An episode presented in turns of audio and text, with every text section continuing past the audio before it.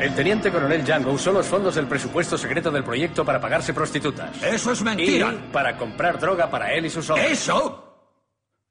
Bueno, lo de las putas sí que desde luego es mentira. Me llamo Bob Wilton. Soy periodista. He estado investigando un programa secreto del gobierno. ¡Ah! Entonces, dice que usted era un espía mental. Un guerrero Jedi. Me dijeron que el gobierno americano entrenaba espías mentales y que ese Lynn Cassidy era el mejor de todos. La historia de Lynn era increíble, absurda y completamente cierta. Hay que soñar una nueva América. Seréis un arma mental. ¡Siéntelo así! Hay que crear guerreros monjes capaces de atravesar paredes y de ver el futuro. Enhorabuena, Scotty. Gracias. Siento que lo vuestro no vaya a funcionar. ¿Pero qué haces? Quitar nubes me mantiene en forma. Ya no está. Tenías todo el desierto para circular, Lynn. Gracias por eh, recogernos. ¿Y cómo los detenemos? Van armados. Somos guerreros Jedi. No luchamos con armas, luchamos con la mente.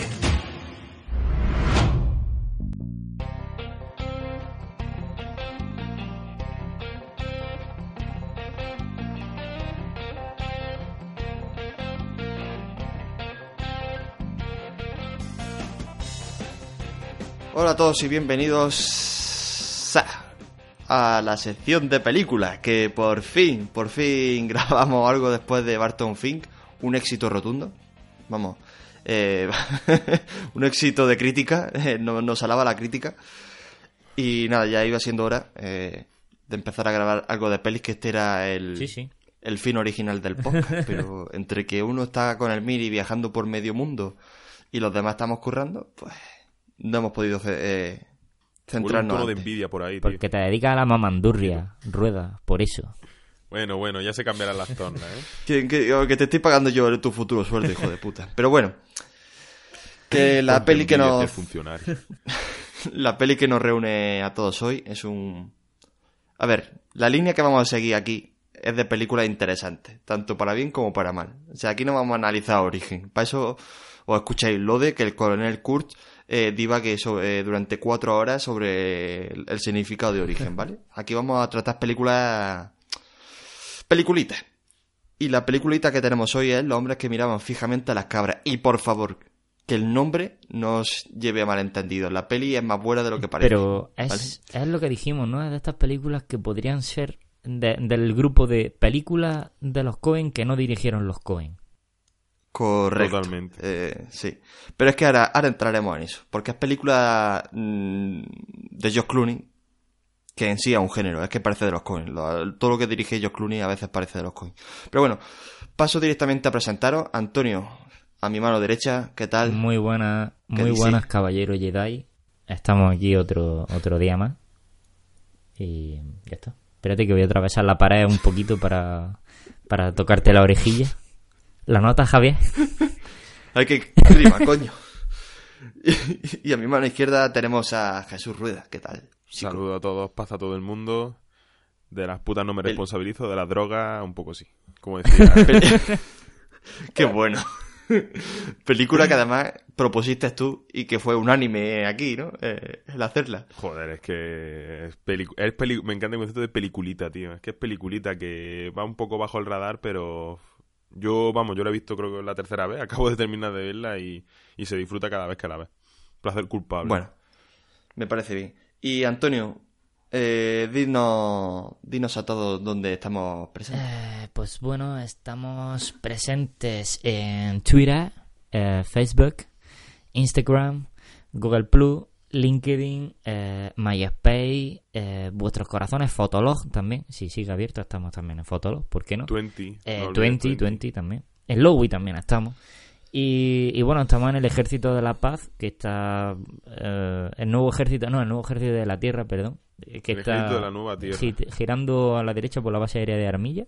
eh, por ahí. Una casetilla que veis que está medio derruida. Ahí, ahí estamos. Pero tienes que atravesar la- el alambrillo de espino. Efectivamente. Y- sí, sí. Y beber agua con el Y LSD. entonces ya entra. Pero Y entonces ya eh, entra. ahí, ahí. En resumen, estamos en ebooks y en Facebook para el que quiera dejar algún comentario, proponer películas que queráis que analicemos. Estamos abiertos, ¿eh? Como no somos lode, eh, cualquier película que nos propongáis la vamos a hacer. Cierto, o sea que tampoco vamos a ir Y de bueno, estrellita. también lo, lo hacemos siempre, estamos también en iTunes, ¿vale? En iTunes y en la aplicación de podcast para iPhone, iPad y todo producto de la manzana mordida. También estamos ahí.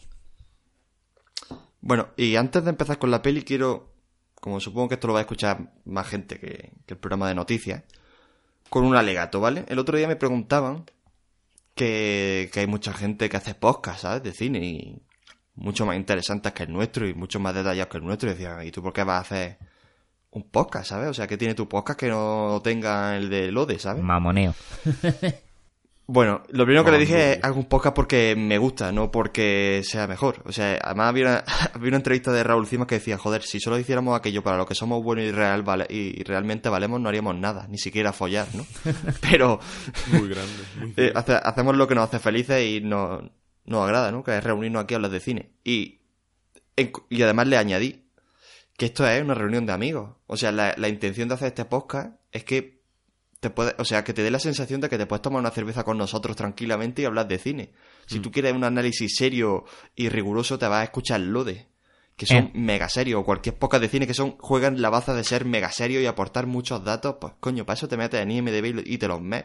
O sea, aquí queremos estar entre amigos y, y poco más. O sea, aquí es divertirse, es pasar un rato agradable y poco más. Y tirar opiniones, cada uno tira su opinión, se discute lo que se tenga que discutir y, y ya está, jugamos más esa baza que la baza puramente técnica. Al final los datos técnicos están en... Están En ahí, IMDb. Es decir, hay pocas que simplemente son unas recopilaciones, eso es, son IMDB narrado y tampoco no era- nunca ha sido esa nuestra nuestra intención y el podcast también nos sirve para nosotros mismos para ver más cine y para hablar y para siempre para, para enriquecernos nosotros y enriquecerse el que lo oiga, ¿no? Claro, el objetivo tampoco es que aprendas muchísimo sobre la peli y te hagas experto en la peli. El objetivo es que te den ganas de ver la peli y vayas un poco preavisado so- sobre la peli. Pero bueno, dicho esto, y sin tenernos que explicar más, pasamos directamente a analizar la película, ¿vale? Eh, bueno, empiezo yo los datos técnicos, ¿no? Un poquito para ponernos en situación. Venga. Los hombres que miraban fijamente a la cabra, año 2009, una peliculita de 93 minutos, es muy cortita porque es que la verdad es que no da para más. Es que tú la ves y dices, da para lo justo.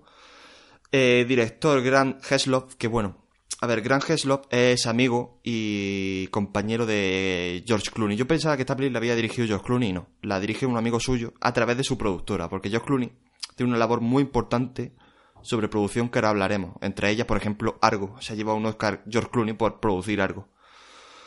Guión de Peter Stragun, no sé qué. Bueno, basado sobre todo el guion. eh, no es guion original, está basado en un libro que es de John Ronson. Que cuando la peli empieza, te dice un cartelito, un- un- una especie de aviso que dice: Esta peli tiene más de verdad. Qué mentira. Y es que es verdad, está basada en hechos reales. Está basada en, en los experimentos psíquicos y psicológicos que hacía el eh, la Armada estadounidense a raíz de la guerra del Golfo, de Vietnam y todas estas cosas durante 20 años, ¿eh?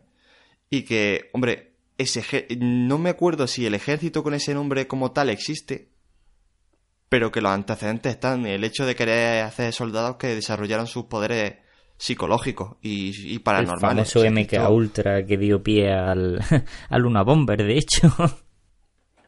Claro, eso sí existió, lo que a lo mejor no existió es, porque es un concepto muy follamente de la película, eso, es meter al movimiento hippie, a la contracultura, meterla en la estructura más cerrada que se te puede ocurrir que el ejército. Eso no, yo creo que eso no existió, pero que ese intento de Dios, es que los rusos están controlando mentes, vamos a intentar ir por delante de los rusos en toda esta época de Guerra Fría pura y tal, sí, eso sí existió, eso está documentado además. Eh, antes de seguir con el casting, eh, si quieres directamente para que la gente se enganche un poco a la película y no le den ganas de, de cortar el podcast, eh, Rueda, ¿por qué no haces un, una sinopsis? Microargumento. Si no, siguen dos minutos. Bueno, espérate, espérate, espérate, que Antonio quiere hacerla él. Es que Venga, esa es mi Ah, venga, parte, venga. tío, Ah, esa es mi aquí. parte.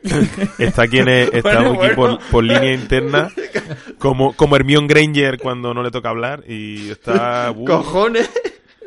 Así me gusta, que estáis activos, coño, venga, dale. Pero ¿qué dices? Eso es mío. Ay. Pero bueno, pues bueno, sí, empezamos con una breve sinopsis, como es habitual en mi papel.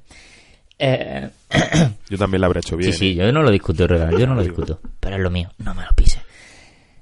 Eh, Bueno, tenemos la historia de un chaval llamado Bob, que es Iwan McGregor, que eh, es la definición clásica del hombre blandengue que hacía el Fari. y, y que Totalmente.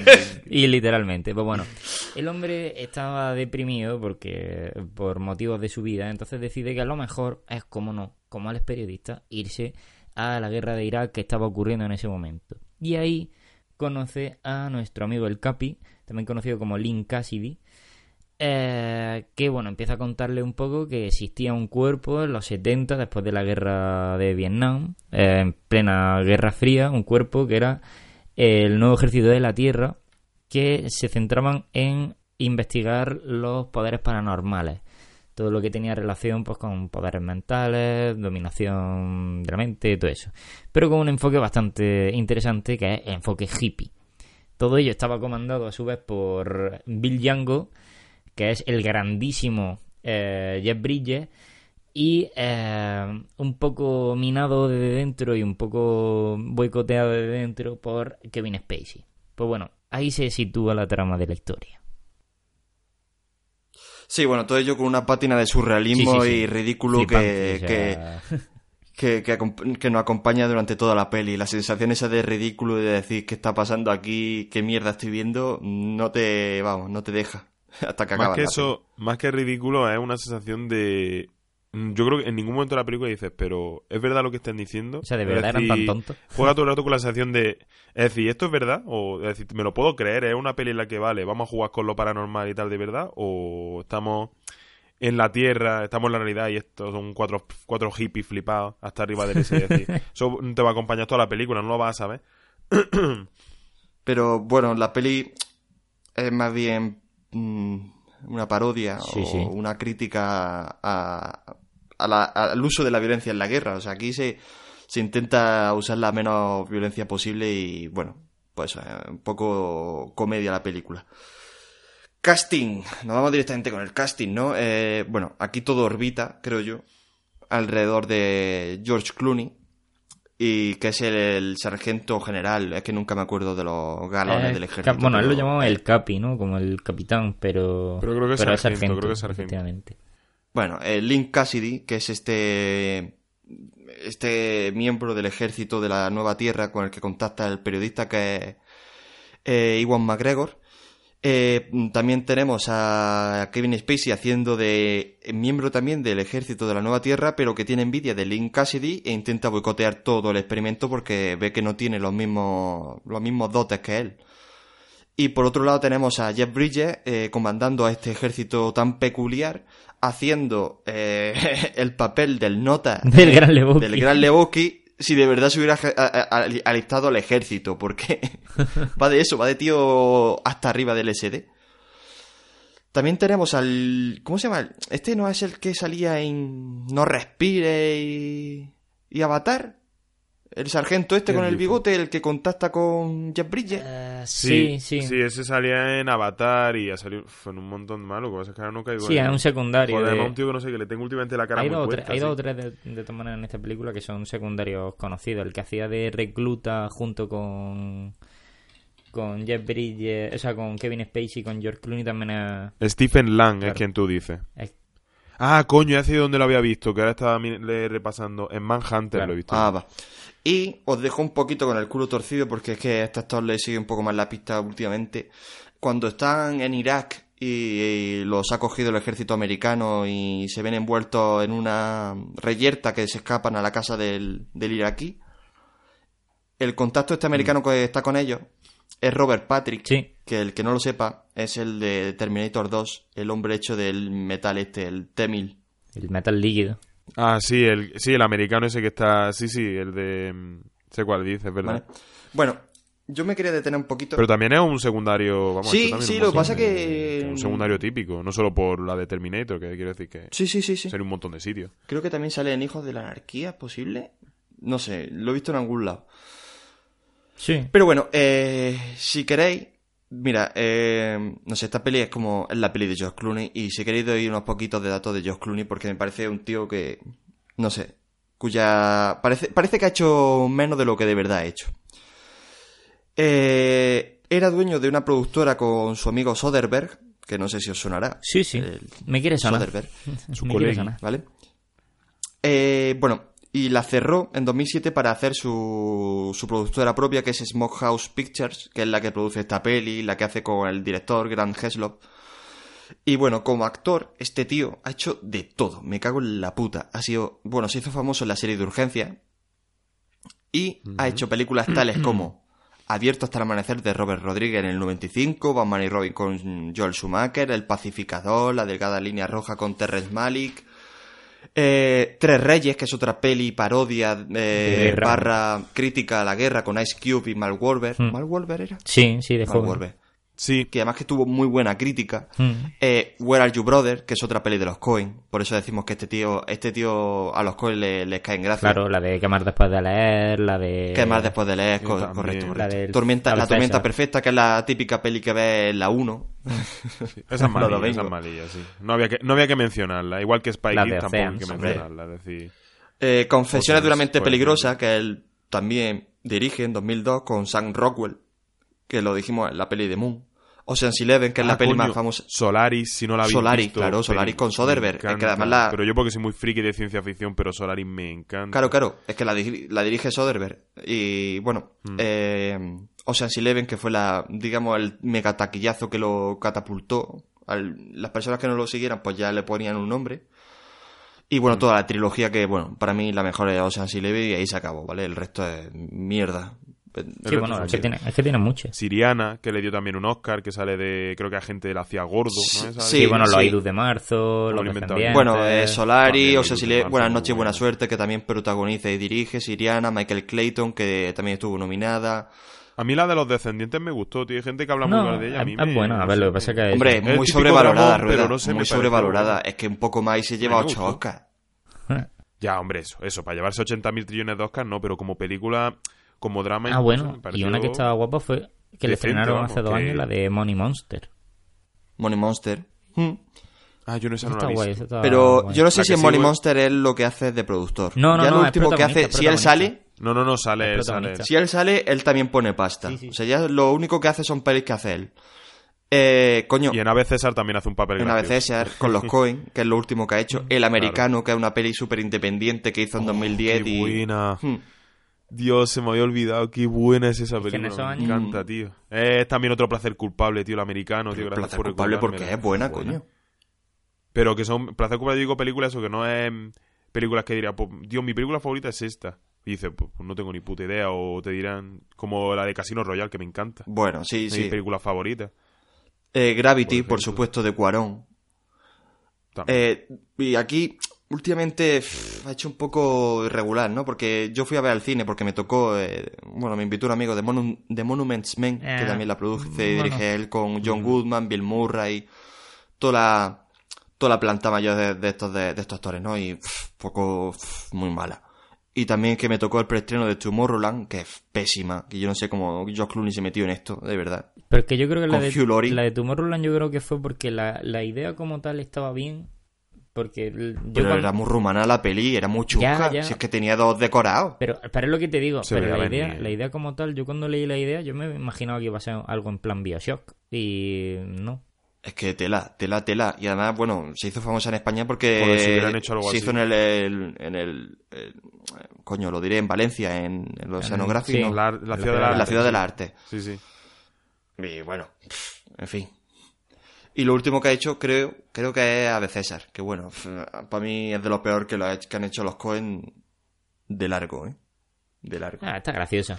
Es de las más flojitas, sí. Pero está entretenida. Es una de esta del cine clásico, o sea, una parodia Y- del cine clásico. Sí, para acabar, pues mira, premio. eh, mejor película Argo como productor, mejor actor Los Descendientes, Aprin Diar y Michael Clayton nominado. Él no ha ganado nunca un Oscar como actor, ¿vale? Mejor guion adaptado Los Oídos de Marzo, mejor director Buenas noches y buena suerte, mejor guion original Buenas noches y buena suerte, mejor actor de reparto en Siriana. O sea, es un tío que ha ganado Oscar como productor y muchos globos de oro, ¿eh? Y como director ha hecho Confesiones de una mente peligrosa, Buenas noches y buena suerte. Ella es el partido, que yo no la he visto. Yo Los tampoco. Idos de marzo, de Monuments Men y Suburbicon, que es esta última peli que se ha lanzado este año, en 2017. Que sale más Damon. Sale Matt Damon. Gordo. Es que no que esté gordo, coño, es que tiene cara gordo. No está gordo. Ya, pero Matt Damon hay películas en las que sale petado y no le pierde la cara gordo, pero aquí está gordo y la cara de gordo, ¿sabes? Es decir, se suman. Y por último, para decir, bueno, una peliculita, la del hombre que miraba fijamente a las cabras, volvemos a ella, presupuesto de 25 millones y recaudación de 70, o sea que notable éxito. salió rentable. Notable éxito. Así que directamente, si queréis, nos metemos ya con la escena, o a no Sí, ser sí, que queráis sí. añadir algo antes de empezar. No, yo lo veo bien. Vamos a- al lío. Bueno, eh, la peli empieza un poquito, bueno, ya es una declaración de intención en la primera cena, cuando se nos presenta a un coronel o no sé, un general de- del ejército americano, que está mirando a la cámara con una mirada un poco extraña, ¿no? Y le dice a, no sé, a su secretaria o al que tenga bajo su mando, le dice, ¿qué, qué, qué, qué- qué le decía Rueda? Le dice, en plan, voy, simplemente voy a la oficina de al lado. Dice, tal, voy a la oficina de al lado. Todo con esa mirada ahí de determinación absoluta. Pues simplemente, esto es como una especie de prólogo de, de la película. Entonces se le ve un plano súper fijo de, tal, voy a la oficina de enfrente. se levanta tranquilamente, tal, se sale como se, se quita la es decir, se quita de la trayectoria de la mesa y simplemente empieza a correr como alma que lleva al diablo hacia la pared y se mete un, vamos, una tollina que no tumbó la pared porque el tío se está fuerte, es decir, yo esperaba que la pared no fuera a aguantar el opción, pero sí se aguanta y y vamos, las pocas neuronas que tenía ese el personaje ya se fueron a, a pique, vamos.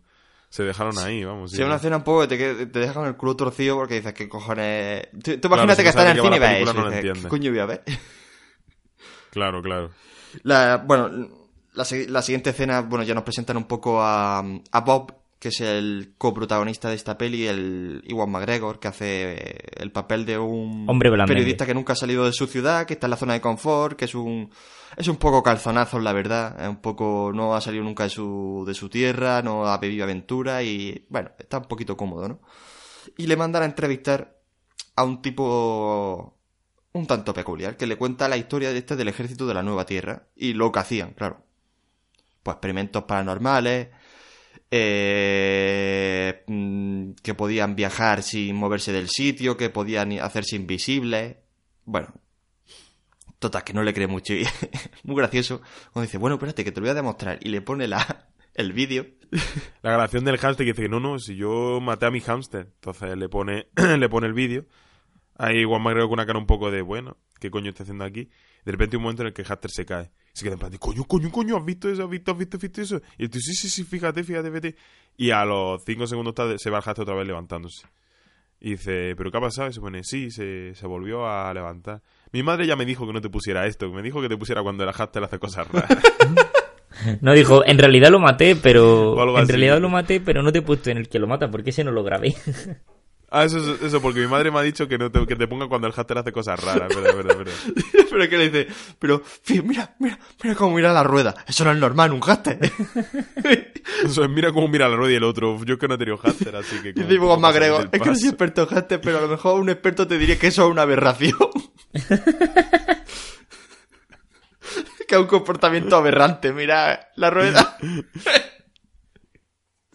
es que la peli está, está llena de, de, de mierda así. Y bueno, a- a- a- después de esto lo que te explica un poco la película es la historia de este Bob, ¿no? Que está casado con una pelirroja que... ¡buah! madre mía, chico, qué buena está. Y no sé, ¿aquí es cuando pasa lo del redactor? Sí, creo que aquí. Claro, Claro, claro, claro. que su vida da un vuelco. Eh, básicamente lo que hace él es que su, su punto de inflexión en su vida, ¿no? Que le decide a tomar la, aventura es que creo que, que se muere un compañero suyo, el típico gu- gordo, que le da pues infartaco, comiéndose una hamburguesa. Y como que eso, eh, creo que es lo que hace, como que le hace, le enciende la bombilla a la mujer para decir, mira, la vida hay que vivirla tal, eh, te dejo por, es su editor, por el editor de este tío, que es el que tiene el brazo, vamos, que tiene un brazo... El, brazo. vamos, un maniquí, tiene un brazo de maniquí ¿Qué dices? Pero ¿por qué, po- Claro, ¿qué dices? claro. ¿Por qué pollas le Lo meten pintan de negro para que no parezca un maniquí, pero es un maniquí. No sé, yo qué sé, para informar para el que... No, no, no, pero que eso es la gracia de esta peli, que te mete cosas que no sirven pero- para nada. Es totalmente gratuito, pero te encanta. Pues nada, esto hace que Iwan McGregor pues lo deje con la mujer y se diga, bueno, coño, voy a tomar una aventura e irse a la guerra de Irak a cubrir algo. ¿No sabe qué? va, va a escribir algo, pero bueno. Y aquí me encanta, la intro me encantó. La intro de con la música esta, no me sé la canción, pero era una Esa es Alright, de los Supergrass en la canción. pues típico recurso de ponerte eh, imágenes de la guerra super duras con una música muy bail- bailonga, que es como, bueno, para desconcertarte un poco porque esta peli es un alegato contra la guerra, totalmente. Y bueno, ya lo que lo, lo- lo siguiente que aparece es que este Bob ya se va directamente a Irak y tiene un problema por- porque no, no, no consigue pasar la frontera. Entonces lo que hace es quedarse en el hotel hasta que le den el pasaporte y allí es cuando conoce a nuestro otro coprotagonista, que es el personaje de Josh Clooney, eh, Link Cassidy. Link Cassidy, que lo reconoce porque el tío al que había entrevistado, el tío del hámster, le había hablado de su, de su capitán, que es este Link Cassidy. Entonces lo reconoce. ¿Y qué pasa, Antonio? Cuéntanos Pues este nada, momento que bueno, en el que se conoce. El, el otro es como que le ataca de primera porque piensa que va a ir a por él a matarlo y tal. Pero bueno, al final le acaba convenciendo de, de que es periodista, de que está, le está contando todo el rollo. Y ahí en ese momento hay una escena bastante graciosa, que es que le dice, somos caballeros Jedi. Y Iwan McGregor se queda con cara de, ¿que sois qué? Eh, sí, caballeros Jedi, ¿sabes lo que es un Jedi? Y Iwan McGregor dice, no. Y yo, pues mira qué, qué gracioso, ¿no? Me gusta la, la escena. Sí, sí, sí, eso es. Y, guiño, guiño. Ese guiñito. guiñito, güey. Ese guiñito Y ahí es donde ya te empiezan a... Pues bueno, es donde George Clooney empieza a contarle todo lo que lo que hicieron, lo que... um, eh, como un poco la primera parte del adiestramiento, ¿no? Y, y se queda un poco ojiplático, ¿no? Porque luego encima eh, le dice, yo es que puedo ver cosas, tal... Y el otro está como incrédulo, dice, mira, yo es que no me lo creo. Y cuando le enseña la libreta que ha pintado el símbolo de los del Illuminati era, ¿no? Me parece. O algo así, era un- Sí, el tercer ojo. sí. George Clooney se abre la camisa de pelo en pecho y hace ¡Ah! Y tenía en el, en el pecho tatuado eh, justo lo que había dibujado el otro. Entonces ya es cuando... No, pero eso, eso lo hace Pero luego. bueno, en es decir, escena, lo de menos, enseñarle está- al- No, es luego. Es lo de enseñarle el tatuaje a posteriori. Él simplemente ve el, el garabato y dice, ¿qué es esto? Y se pone el garabato, tal. Y ahí es cuando como que Lin, eh, el personaje de Lin se convence de, "A este me lo tengo que llevar conmigo. Y entonces, claro, como él sí, sí va a pasar la frontera al día siguiente o no sé cuándo era, pues entonces se van los dos junticos. Plan, y aquí es cuando empieza ya el estilo más road movie de, de la Sí, peli. aquí- Porque básicamente eso, es todo el rato con el Aquí, coche. bueno, aquí ya te empieza a contar un poco la historia de Jeff Bridges, que es el que originó todo el ejército de la Nueva Tierra, que era... eh, tuvo una experiencia un poco mm, religiosa cuando eh, bajó de un helicóptero en mitad del Vietnam y le pegaron un tiro. Entonces, eh, además da datos que yo supongo, presupongo que son verdad. Dice, es una escena en la que la eh, hay 20 soldados disparando a un solo eh, tío del Viescom y no le dan. Dice, eso es porque el solo, ¿cómo era?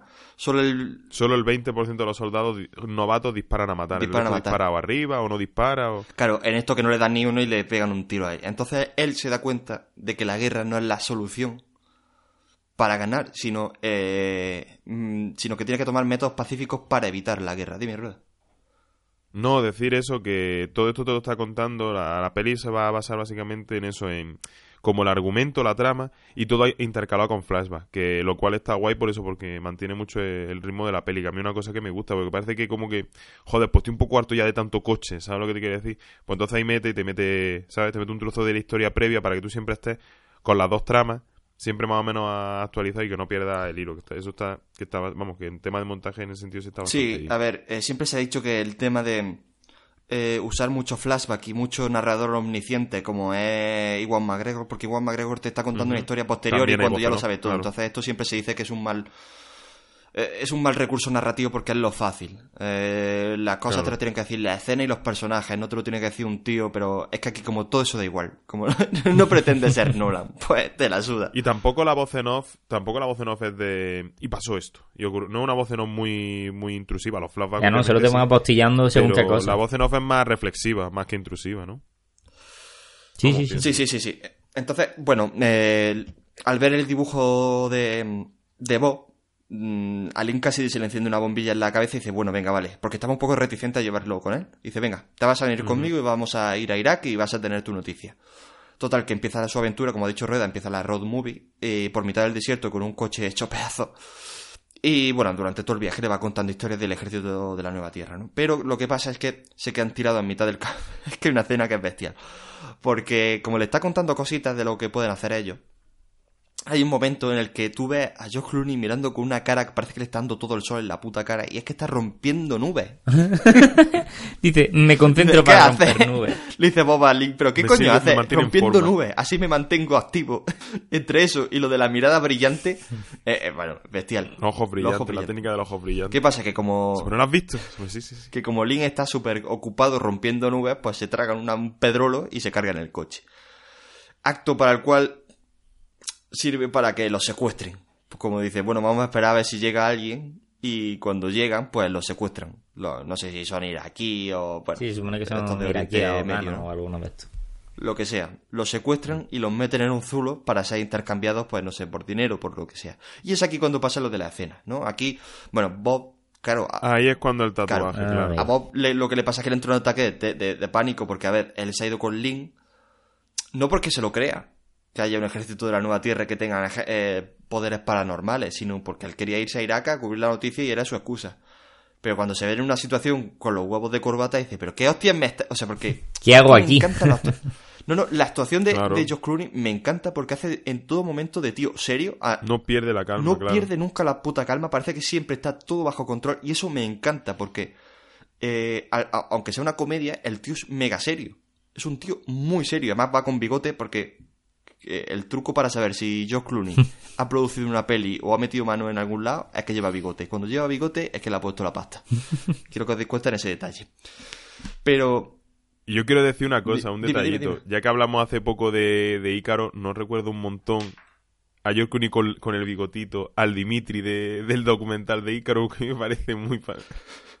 me da todo el aire. No, a mí es que, yo es que cuando veo a, a, a Josh Clooney con bigote me recuerda a Bart Reynolds. Entonces es como... También, como, también. "Oh, mira. Pero que le queda bien, es, Es que le queda al que le bien, queda bien el bigote. Tiene un bigote, tiene un buen mostacho, ¿eh? Y nada, aquí es cuando le dice, le, dice- le- o sea, Bob esto es un ataque de histeria, el otro que te relajes cojones, que te relajes copón, que está todo bajo control, que no va a pasar nada, que yo voy a usar mis poderes mentales para escapar de aquí. y a Bob que le entra, vaya, le entran los cuatro ataques. El pánico. Y es aquí cuando... A ver, eh, es una road movie en la cual el personaje de Bob se encuentra a sí mismo, digamos, pero a la vez se está concienciando de, de- de- de que la historia es real. O sea, es un... Es un el, el trayecto es una excusa para que él se vaya dando cuenta y vaya descubriendo de verdad la noticia que es lo que re- finalmente hará, ¿no? Y es aquí cuando le descubre lo del tatuaje. Dice, a ver, te he traído conmigo porque has escrito algo que yo llevo tatuado. O sea, eso es una señal del universo, del cosmos, para que te traiga aquí. Y dice, bueno, vale, me parece bien. Te creo. Total, que los, los secuestradores se los llevan a un intercambio. y le dice Link, tú tranquilo que a nosotros no nos quieren. Pero ¿cómo que no nos quieren? Si nos están apuntando con una, pito- una puta pistola. Que no te muevas, coño, que no nos quieren a nosotros. Como que van a hacer intercambio, entonces, claro, le di, los típicos le amenaza con la pistola y Cassidy se queda totalmente quieto, en plan, no nos quieren a nosotros. Se ponen a gritar en alto, no nos quieren a nosotros. Como si lo fueran a entender. Y entonces mm, eh, Bob, igual McGregor, se avanza. Y hay un momento en el que se queda como todo muy parado, como ahí todo muy caótico, y de repente, eh, y igual McGregor empieza a decir, creo que es, no me dispares, soy periodista en árabe, que era el único que había aprendido de árabe porque se lo había dicho el camarero del hotel. Y entonces cuando el tío se pone a, a disparar, y en todo ese caos, pues intentan esconder y tal, pues George Clooney, sabe cómo, con una otra técnica aprendida en el ejército de la Nueva Tierra, consigue reducir a, a uno de ellos y le consigue quitarle el arma con eso de lo de lo de bueno esto es una técnica Que debería ser con dos cuchillos. era de la te- con navajas. Lo que pasa es que hombre él no tenía dos navajas así que fue, Fue un poco poco arriesgado por su parte. Fue un poco temerario.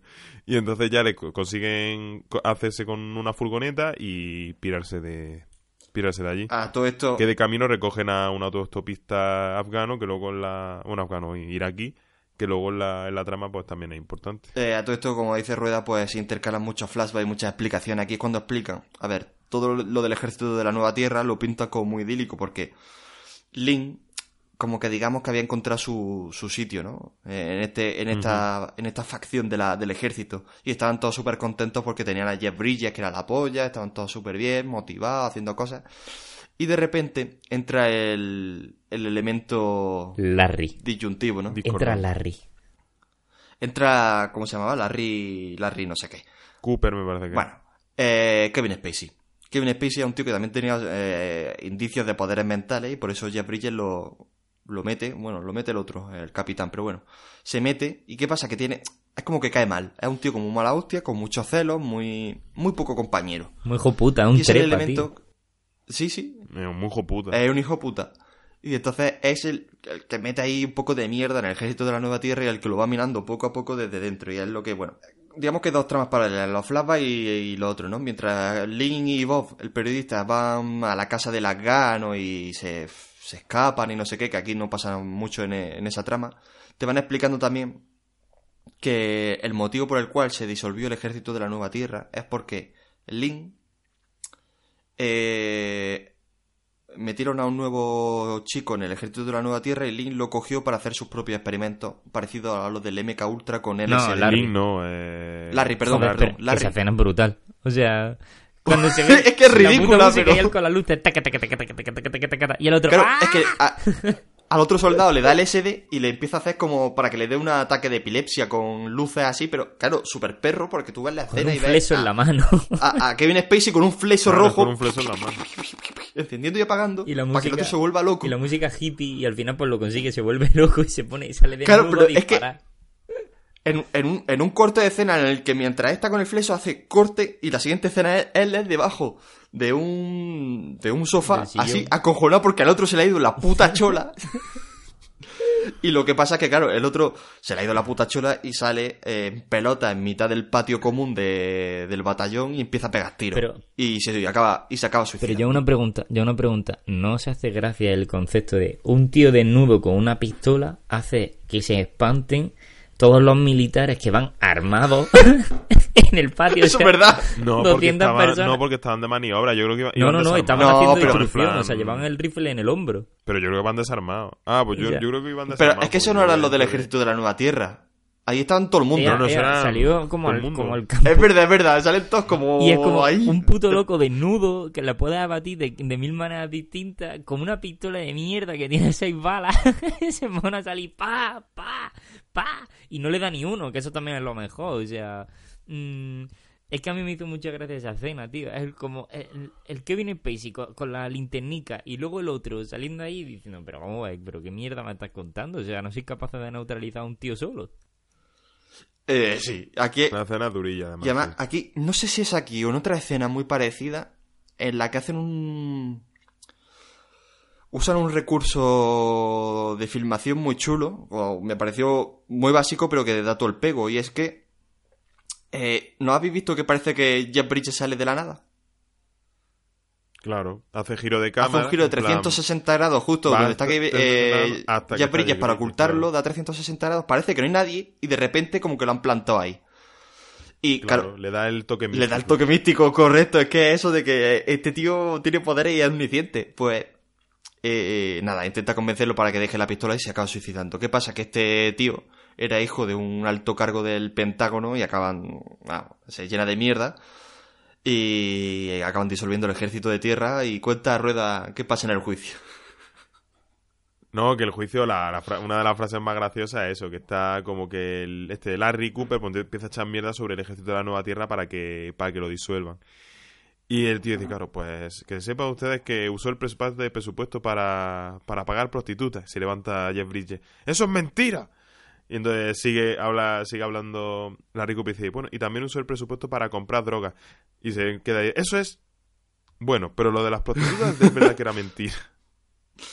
Y, Que yo quería añadir, Sí, sí, sí, no, que quería di. añadir que no sé por dónde va a retomar la historia, pero decir que mientras esa parte de la película en la que en la que Lynn y Bob llegan a la ciudad, ¿no? Con los americanos, se escapan, se vuelven a escapar, vuelven a coger otro coche y tal, hay una escena que para mí es la que la que más refleja el mensaje de de an- antibelicista de, de la película, que es cuando llegan los americanos a la gasolinera, ¿sabéis cuál os digo?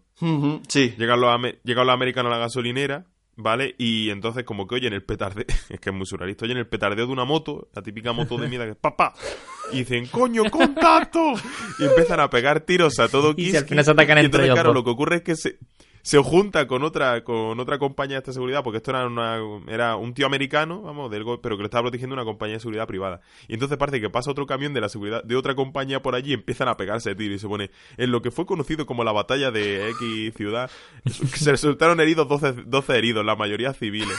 Ambos, ambas compañías de seguridad dijeron que los afganos atacaron, los iraquíes atacaron primero. Y era mentira.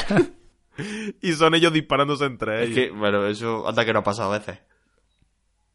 Joder, Bueno, aquí tuvimos- Es, muy- es el donde refleja el mensaje antibelicista. Yo creo que aquí vamos, tuvimos el caso este del, del reportero Couso, Sí.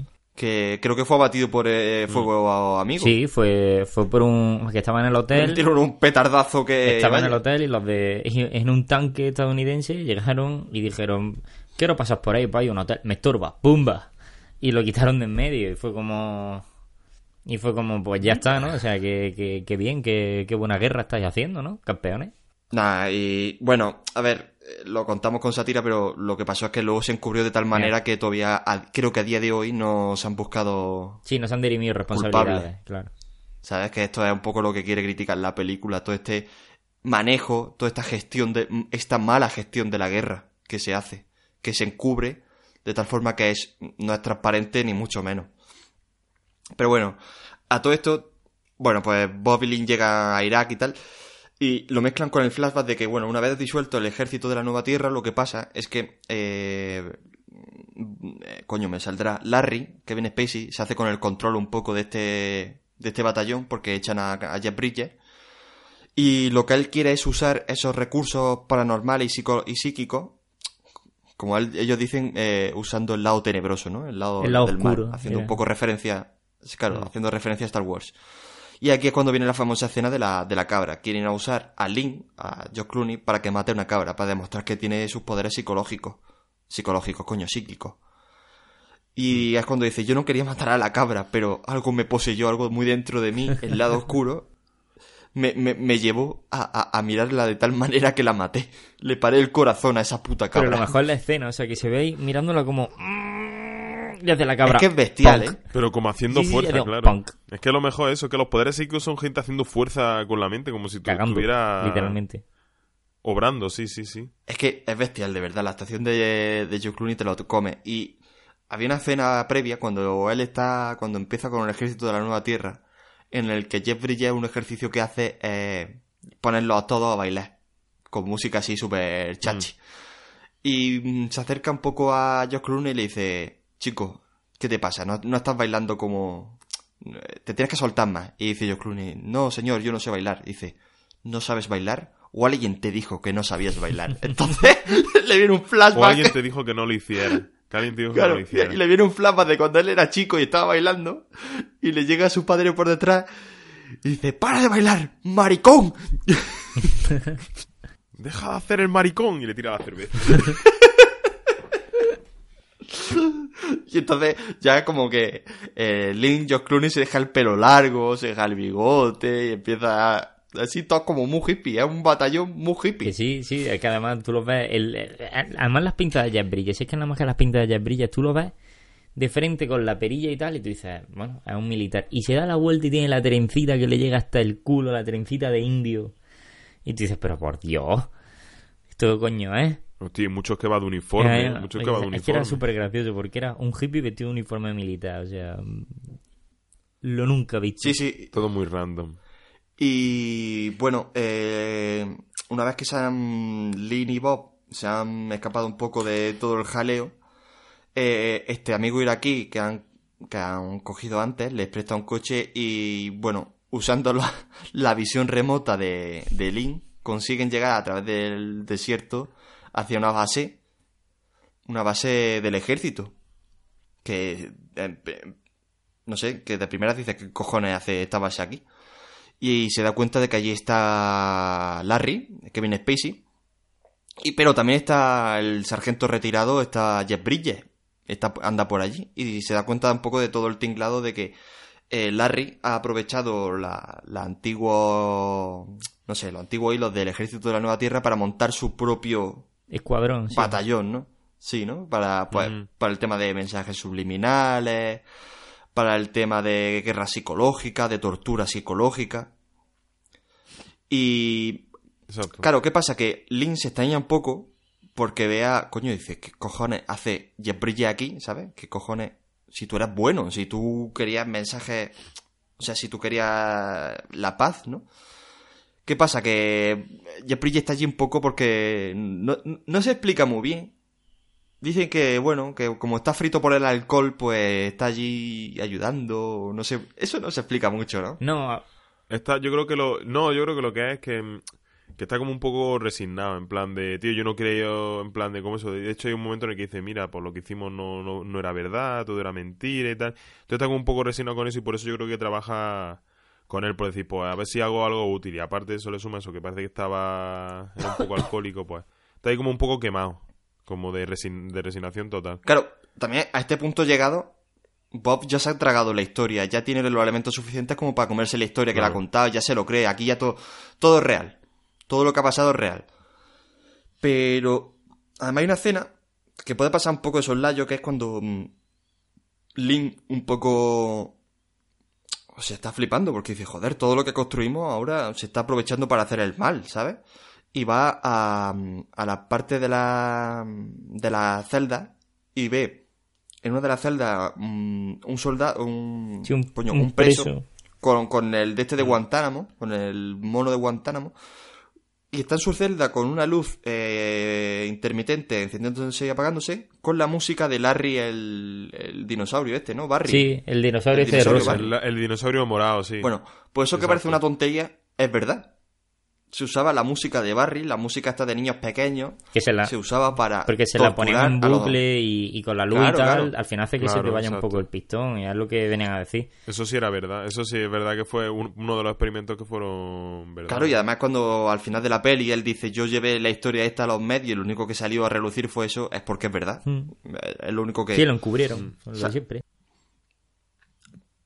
Total, que, bueno, Link, digamos que está un poco resignado porque dice, joder, eh, a, a todo esto está un poco en paranoia porque cree que ha perdido sus poderes también. Entre eso y que ve a su antiguo jefe de batallón eh, haciendo el mal Bueno, y... y no hemos dicho una, no hemos dicho una cosa que es importante para la trama, que Lin está enfermo. De todo esto te va, te van como dando pistillas de la, de la enfermedad que tiene. él. Claro, porque tú a lo largo de la peli ves que se está pinchando algo y dices, bueno, es que estará grillado y se estará metiendo drogas. Pero no, es que tiene cáncer. Entonces, eso unido a- al shock que le da ver que todo lo que habían hecho se está usando para el mal, pues como que le da deprese- depresión. Pero como vos ya se ha concienciado un poco con todo esto del ejército de la nueva tierra, dice, ¿qué cojones está pasando aquí? ¿Qué coño pasa aquí? Entonces, que va a hablar con Jeff Bridges y dice, ¿qué, qué, qué, qué te está pasando? Que tú eras el puto amo y ahora eres un soldado del Kevin Spacey, coño. Total, que los dos deciden idear un plan. Un plan. ¿Un plan para qué? para destruir un poco aquello, ¿no? Para decir. Sembrar un poco la. Sí, el porque no caos, tiene más, no, no tiene más razón de ser. Un poco No sembrar el caos, otra, ¿no? Claro. tienen un plan así muy definido, pero quieren. Dice, bueno, a ver, ya que lo bueno no salió, que lo malo tampoco salga, ¿no?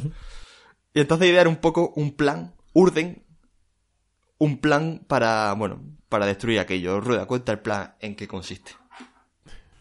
El plan es lo más simple del mundo. Básicamente, se, por la noche se cuelan en, en las cocinas y lo que hacen es verter LSD en la, en la comida, en los huevos concretamente. Y entonces es muy gracioso como lo dicen porque no es de una cosa muy... A ver, se les ve yo como entrar a una habitación. Y luego al día siguiente pues están ellos en la... Pues comiendo allí en la cantina, bueno, en, el comedor que allí está al aire libre. Se les ve comiendo todo tranquilo. Llega George Clooney y tal y entonces se ven a cómo Iwan McGregor y Jeff Bridges se miran, como lo típico de jiji, hemos sido malotes. Y le miran a él y le dicen, no te comas los huevos. No te comas los huevos. Se lo dicen ya varias veces. y Dicen, no te Y comas empiezan los a huevos". mirar a Kevin Y él lo Spacey. mira en plan de, ¿qué, qué coño había hecho? Claro, ¿y qué coño había hecho? Los huevos. Y lo que es más gracioso aún es que, bueno, empiezan, entonces em- te empiezan a hacer con, con varios planos de, oye, la gente está un poco ya... mm, está graciosa. La gente se ha levantado hoy muy graciosa. Pero es que además luego dice, en plan, entonces le empiezan a contar, en plan, sí, pues echamos LSD en los huevos. Y entonces añade Jeff Bridges. Ah, y también en el agua. Y se queda igual McGregor mirándolo como, ¿en el agua? Se pone, sí, eché en el Dice depósito. que de nosotros agua también". bebemos agua. Se pone, hemos bebido agua. Nosotros bebimos Y se da un trago. Y además se lo beben los hijos de puta, se acaban el vaso. es que es muy gracioso como tú has dicho, dice, pero, pero ¿por qué haces eso? Y dice, para no levantar sospechas. Eso es que hay un momento, después posteriormente dice, pero ¿por qué coño no echaste el LSD en la puta? Y sí, claro, tío, era lo mejor, así no levantamos sospechas. Y dice, tranquilo, he desarrollado una tolerancia a lo largo de los años a los psicotrópicos. Al el- Exacto, sí, sí tengo tolerancia a los psicotrópicos. Joder. Y a todo esto, bueno, pues ya locos perdidos todos, está allí todo el ejército mamoneando, uno encima de un tanque dando allí Haciendo carreras de tanque.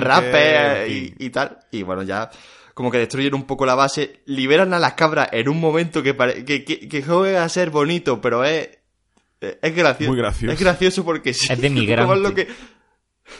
Cuenta la escena, rueda como que la acabas de ver.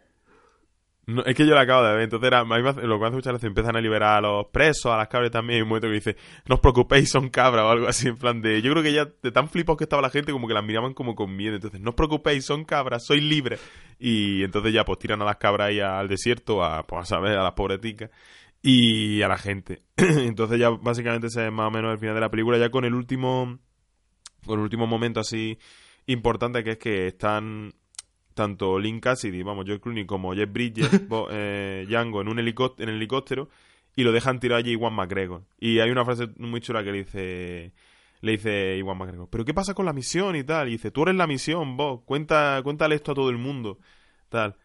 Y entonces se van en el helicóptero, que además se ve muy gracioso porque se va el helicóptero haciendo S conforme se aleja. y, y dicen que fue un misil o una granada, o a lo mejor es que simplemente es lo que pasa por ir por pilotar un helicóptero colocado con el SD. Claro, y ahí, acaba un poco la historia de Lee y de. y de Jeff Bridges, ¿no? Y bueno, la- lo que hace Iwan McGregor es volver y contar un poco la historia, ¿no? Aquí acaba. que solo le cogen la parte que hemos Claro, dicho. nadie se lo de- cree. Y... Sí, bueno, no, más que... O nadie se lo cree o lo quieren No, ocultar. efectivamente, yo es que más que nadie se lo crea Claro. eso, es como decir, oye, que este tío está desprestigiando al ejército de los Estados Unidos, vamos a callarlo. No- y no desprestigiarlo, que a lo mejor una rama secreta y simplemente, oye, que esto no, no puede Eh, salir a la y, luz. que- y fue como decir, pues vamos cachondeándonos de diciendo que le ponían a los presos la canción de Larry, oh, yo tampoco querría estar en la cárcel, vaya por Dios, ¿no? En plan, como pues eso, desprestigiando al Claro. final, es que no es eso. Y, y es eso. Y vamos, y la última escena es ya como, Cuéntala, Marta. Pues bueno, la última escena es que se ve a, a Bob ya con, con bigotito, como el de como el de George Clooney, con una pinta de oficinista que lo flipas y que lo ves así, de Demasiado. golpe súper serio, con la mirada decidida, mirando al horizonte, se levanta y echa a correr. Y, casualmente, atraviesa la pared. En este caso sí se ve como atraviesa la pared. Pero el detalle gracioso es que justo después de atravesar la pared se cae un cuadro. O sea, yo creo que en realidad no la atravesó, que se pegó tal hostia que descolgó un cuadro de la pared. Claro, que además todo sonando sonando rock de fondo, sonando, Boston Boston de fondo. la de, la, la de, Mordana con un discurso súper motivante de... Claro, exacto, y con un discurso súper motivante de... Sí, yo creía, Claro, tiene, tal. tiene la gracia por eso, porque al final es como, oh, ha pasado la pared, pero cuando ves que se cae el cuadro dices, oh, a lo mejor no, a lo mejor es que iba tan cocido el hijo de puta en su momento y estaba ya tan grillado que pensó que sí, pero que en Claro. realidad no. Entonces, es eso, el final es gracioso, cuanto menos. Ya está, eh, la peli no tiene más eh, estos puntitos que hacen que la peli sume puntos, ¿no? Pero eh, yo lo pensaba ayer, diría, ¿qué quién, quién querría ver esta peli? Y coño, yo creo que es una peli interesante, ¿no? Otro tipo de propuesta, no todo va a ser, como hemos dicho, Nolan o Kubrick, hay espacio para otras Ah, a ver, cosas. es que está- Esto a lo mejor tienes que buscar el momento para ver la peli, sí, no es una peli que puedas ver en cualquier momento.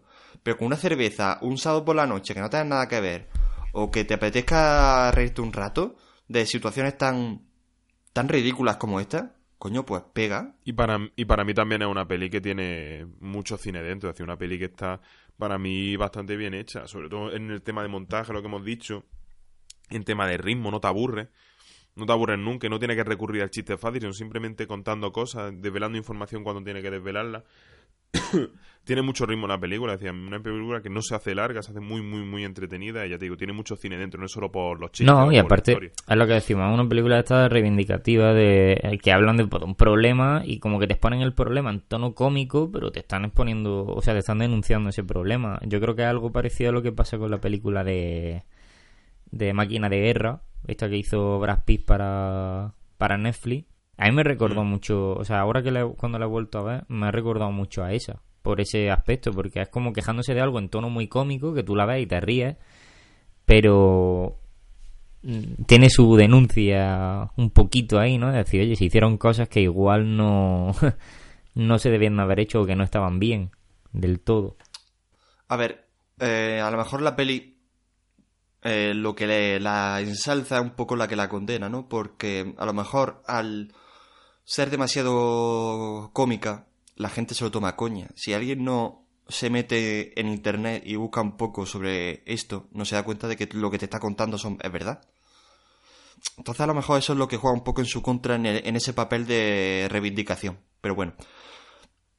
El objetivo de traer la peli era, bueno, pues pasarlo bien un rato, proponer una peli para reírse y, bueno, dar a descubrir una, un poco una historia, ¿no? Sobre, sobre esta historia, ¿no? Una historia sobre esta historia, está muy bien. Sí, vale. Valga la redundancia. Pero que, bueno, tampoco hay mucho más que comentar. No sé si queréis decir algo más de la peli, algún detalle, algún... Hombre, yo diría, No, simplemente eso, recomendarla, que, que es una peli, eso, para mí la principal cualidad que tiene es que es muy entretenida, pero que eso, que encierra más de lo, de lo que parece, los actores están la mayoría bastante bien, no sé, genera una peli que puedes ver, ver- además ver más de una vez y te entretiene, yo es que acabo de verla y era mi tercera vez, me parece que era, y no sé, genera una peli que eso, para cualquier momento. Yo creo que, al- yo diciendo un poco contigo, yo creo que una peli para cualquier momento. Una peli que se vería en el cine estaría guay. Una peli que lo tipo que estás con unas pizzas y con un amigo está guay. Una peli para verla tranquilo está bien. Es decir, te pegan muchas situaciones. Y además, siempre con ese, como hemos dicho desde el principio, ese tufillo Cohen, que es verdad que impregna todo lo que. o gran parte de lo que hace Clooney, que, hombre, hace siempre. le da como el toquecillo como especial. Eh, no, yo más o menos lo que dice en Rueda. Que además, hombre, por el valor cómico de la película es que merece muchísimo la pena verla y sobre todo, pues eso, los contextos que hemos dicho. Porque es que hay escenas que, Sí, bueno. que, que son sublimes y, y que ya si la ves en un ambiente más distendido de cachondeo, pues la verdad es que te ríes muchísimo. O sea, que hay escenas grandiosas. También juega muy, muy a su favor el casting, que es Claro. muy bueno. O sea, ve a George Clooney en esa tesitura, pues, ¿qué quieres que te diga? A mí me, me, me, me, me descojono. Ve a Sí. George Clooney con los pelos largos, bigote, y bailando como si, como si no tuviera huesos, ¿sabes? no sé, me entretiene mucho. Pues nada, chicos, creo que hemos cumplido nuestra misión, habéis traído esta peliculita aquí. Y ya veremos a ver en siguientes ediciones que traemos, ¿no? Pues sí. Que películas como esta hay un huevo. Pues sí, Peliculita. peliculita. Pues nada, chicos, si queréis nos despedimos y nada, volvemos la semana que viene. Correcto. Un saludo. Adiós. Saludos a todos.